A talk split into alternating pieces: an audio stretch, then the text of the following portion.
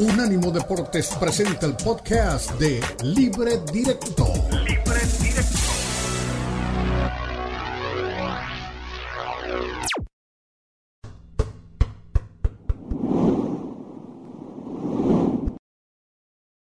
Día 17 del Campeonato Mundial de Fútbol en Qatar se bajó el telón de los octavos de final del campeonato. Se jugaron los dos últimos partidos. Una sorpresa en la mañana Sorpresa quizá para algunos de nosotros, pero no para el mundo del fútbol. Muchos ellos entendían, y hay que reconocerlo, lo que podría suceder si Marruecos seguía con el ritmo que se ha presentado, equipo invicto, equipo que ha pasado el grupo primero, es decir, no había ninguna novedad mayor. No hay noticia grande hoy más allá del rumor de las últimas horas, en donde Joao Félix, según se anuncia desde Inglaterra por parte de algunos blogs cercanos a Aston Villa sería solicitado ya para este mercado por parte de Unai Emery para que haga parte del equipo de Inglaterra de la Premier en el reinicio del campeonato que estará ahora a finales de diciembre y comienzos de enero. Es una negociación que se debe hacer con el Atlético de Madrid. Pero metámonos en autos. Decíamos que habíamos bajado el telón de los octavos de final con dos partidos y, y, a ver qué le pasó a la Furia Roja, porque hoy en el estadio tempranito, en el estadio, en el Education City, ¿no? Fue donde se jugó ese partido, ahí está, en el Education City, ahí se jugó ese partido, el partido de Marruecos que fungía como local ante la selección de España. Para mí era aparentemente lógico que debería ganar España, pero lo que hizo Marruecos fue notable. ¿Qué formación utilizó? Nos la muestra nuestro productor. Ahí está justamente la gráfica del partido y la formación que usó sobre todo el equipo español, querida Elia, aunque los marroquíes son bien conocidos, muchos de ellos son más europeos que, que norteafricanos, ¿no, Eli? ¿Cómo estás? ¿Cómo está Ricardo? Eh, pues sí nos deja al final sorpresa, ¿no? Porque como bien lo dices, la Furia Roja, España, la España de Luis Enrique, era medianamente favorita, no diría totalmente, porque creo que Marruecos había dejado buenas impresiones hasta el momento en sus, en sus actuaciones, invictos, convencidos, con esa ilusión de una vocecita que de pronto me resuena en la cabeza de llegar al quinto partido.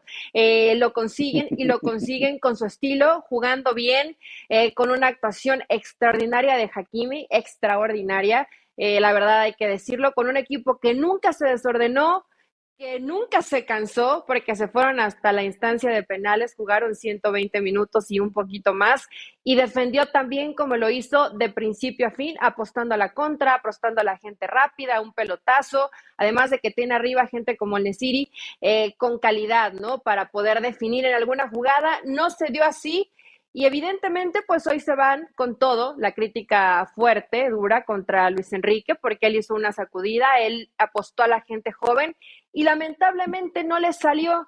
Al parecer sí faltaron alternativas, ¿no? Un poco más de fútbol por carriles interiores, no simplemente pases, pases, pases, pero que no tenían de pronto eh, esa profundidad que se necesita para romper esta defensa también plantada de Marruecos. Entonces creo que España se queda un poco corto en cuanto a las alternativas y la propuesta. Pero a mí me gusta que Luis Enrique Ricardo haya sido valiente.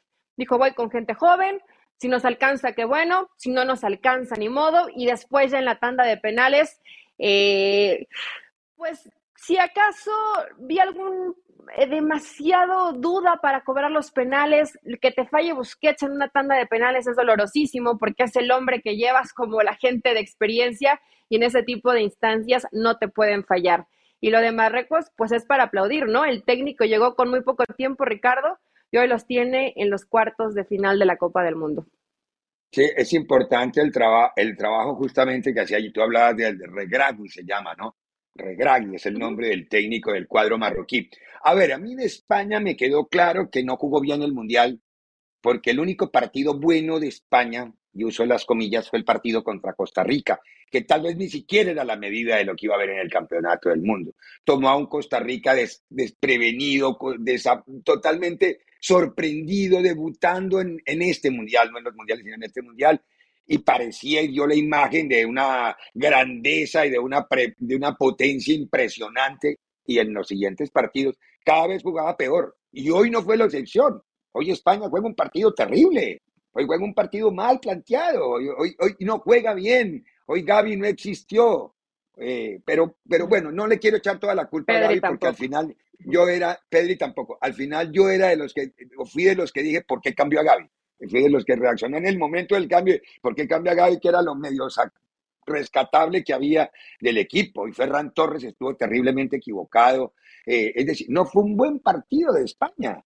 Mientras Marruecos, tú lo explicaste muy bien, fue un equipo bien puesto, muy ordenado, tácticamente obediente y con una preparación física envidiable, porque corrió todos los sectores de la cancha y nunca le regaló un resquicio a España. A España equipos de esa magnitud se le atoran, no saben por dónde entrar y, y no se les caen las ideas, o no hay quien tenga las ideas en la mitad para ir a sorprender. Yo esperaba mucho más de este equipo español. Yo sé que es joven, que fue una apuesta interesante y me parece que no hay que desechar la, la idea de seguir con estos jóvenes porque es el futuro de España, pero no dieron la medida, no dieron el ancho. Yo no vi ni brillar a Fati, ni brillar a Gaby, ni brillar a Pedri. Ninguno de los jóvenes apareció y levantó la mano y dijo, aquí estoy. No, yo no los vi, no, fueron los que se pusieron. Y hoy los necesitaba, ¿no?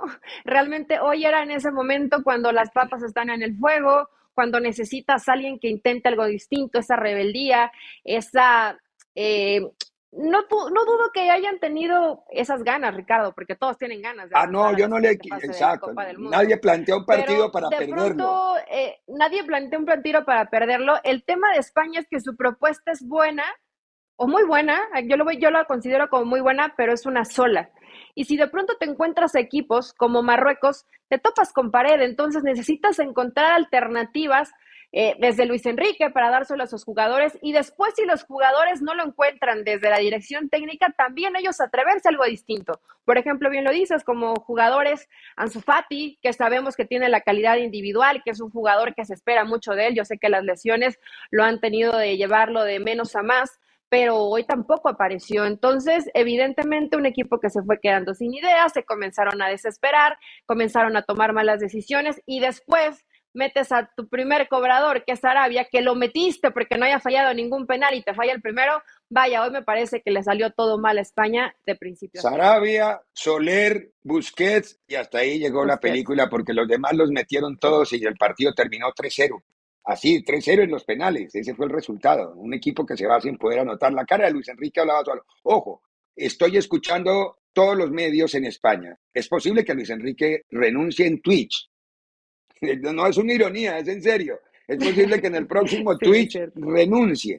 Y el hombre que ya empieza a sonar, al menos en los medios españoles, se llama Marcelino García Toral. Pero esto es una especulación de horas posteriores a la eliminación de Francia, que está muy dolida la prensa francesa, porque también la, la prensa española, porque ha dicho que de verdad el equipo partió en la cumbre y terminó en el piso. Pero bueno, segundo partido del día de hoy, doña Eli don Daniel Forni, Portugal-Suiza, eso fue, ah, antes de irnos al, al, al partido, ¿cómo reaccionaron en, primero en territorio árabe, en Qatar, don Cristian Echeverría? Y después vamos a ver lo que sucedió en la Plaza del Sol de Madrid con los marroquíes. Oficialmente hay un caballo negro en Qatar 2022. Hoy Marruecos sacó de la competencia a uno de los favoritos del Mundial, España. Así que ahora equipo africano está en cuartos de final y quiere convertirse en el primer elenco africano en llegar a las semifinales, algo que no consiguió la Camerún de Royal Mía en el 90, ni tampoco la selección de Ghana en el 2010, dirigida por Asamoah Gyan. Así que Marruecos, caballo negro, sorpresa o equipo que ha hecho bien las cosas. Sin embargo, aunque el partido se definió en penales, un 0-0 que se extendió 90 minutos, 30 más de tiempo extra, un partido muy pero muy complicado, muy pero muy dividido.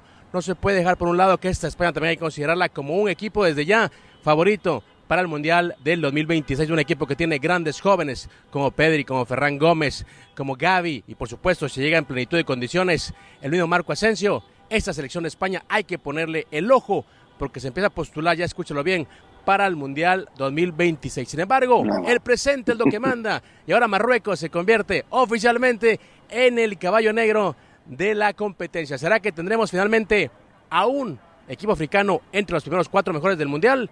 Esa respuesta la tendremos en pocos días. De momento, nosotros levantamos campamento desde Doha, Qatar. Recuerde, usted puede seguir en Unánima Deportes con toda la cobertura de esta Copa del Mundo. Sin embargo, nos vamos con recuerdos, con anécdotas, con mucho fútbol.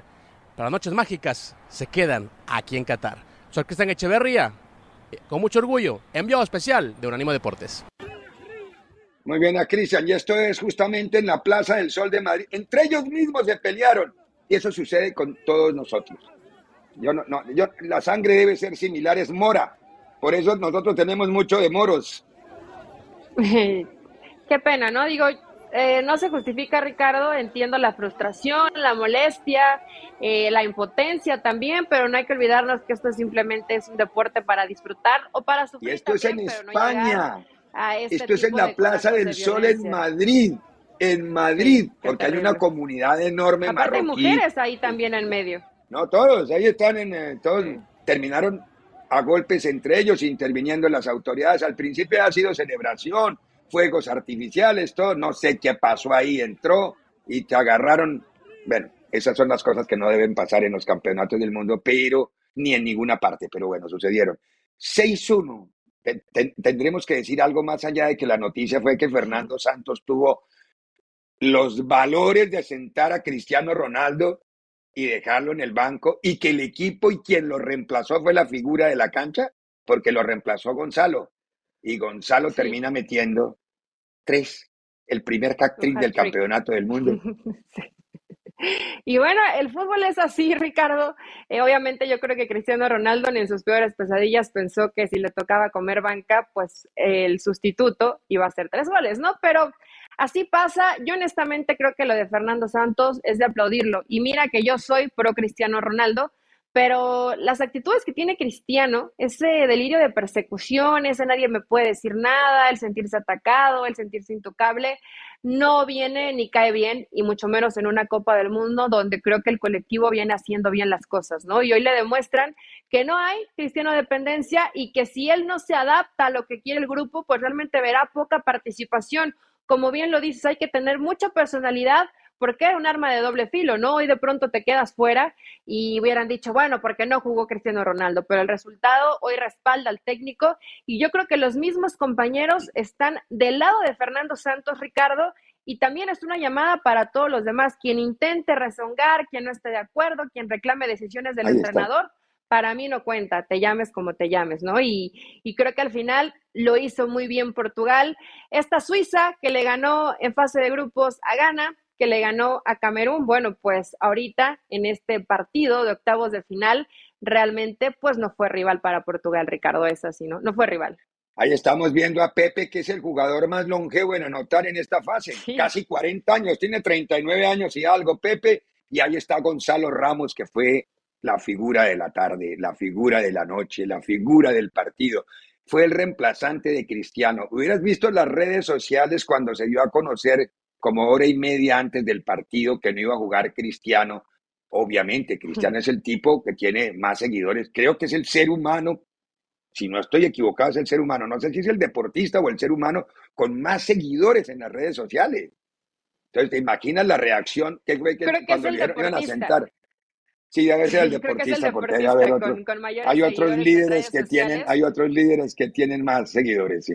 Pero Ricardo, se ha equivocado se ha equivocado y puede algunos quedarnos bien Cristiano Ronaldo, pero esas actitudes tampoco profesionales de querer reclamarle a todo mundo cuando también él debe de darse cuenta y sentarse a pensar los minutos que entró, pues tuvo algunas oportunidades y se nota que Cristiano, pues no es el mismo Cristiano de hace años, que no trae el mismo ritmo, que evidentemente en la temporada no tuvo tantos minutos y todo esto lo vienes arrastrando y te va pesando. En lugar de que tuviera una postura de sumar para el grupo con este tipo de actitudes, hasta el mismo grupo lo va como renegando, ¿no? No quieren a un compañero que sea negativo, que solo piense por él y para él y que no vea para el colectivo que hoy Portugal gusta, gana y golea. Y ojo que a lo mejor no puede llamarnos tanto la atención en cuanto a nombres, pero tiene un equipazo y hay que verlo cómo se comporta en los cuartos de final.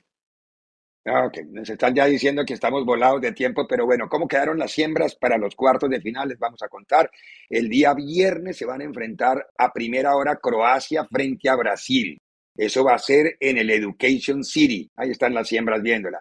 En la tarde nuestra de la hora del este van a jugar Holanda o Países Bajos contra Argentina en el Lusail.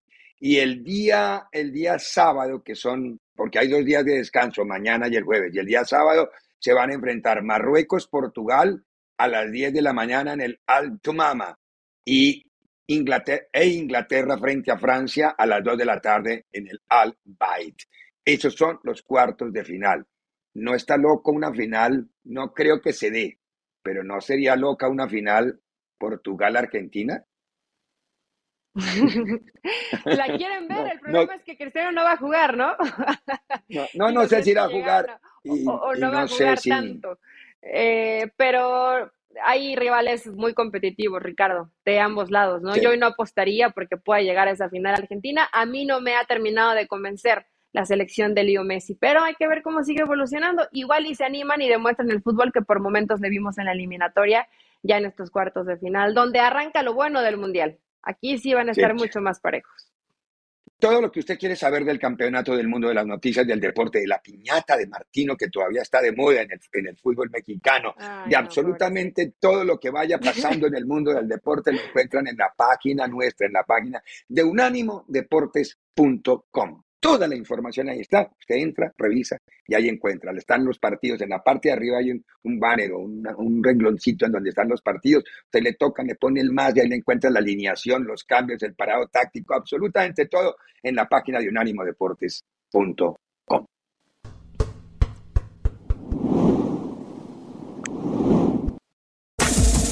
Este fue el podcast de Libre Directo, una producción de Unánimo Deportes.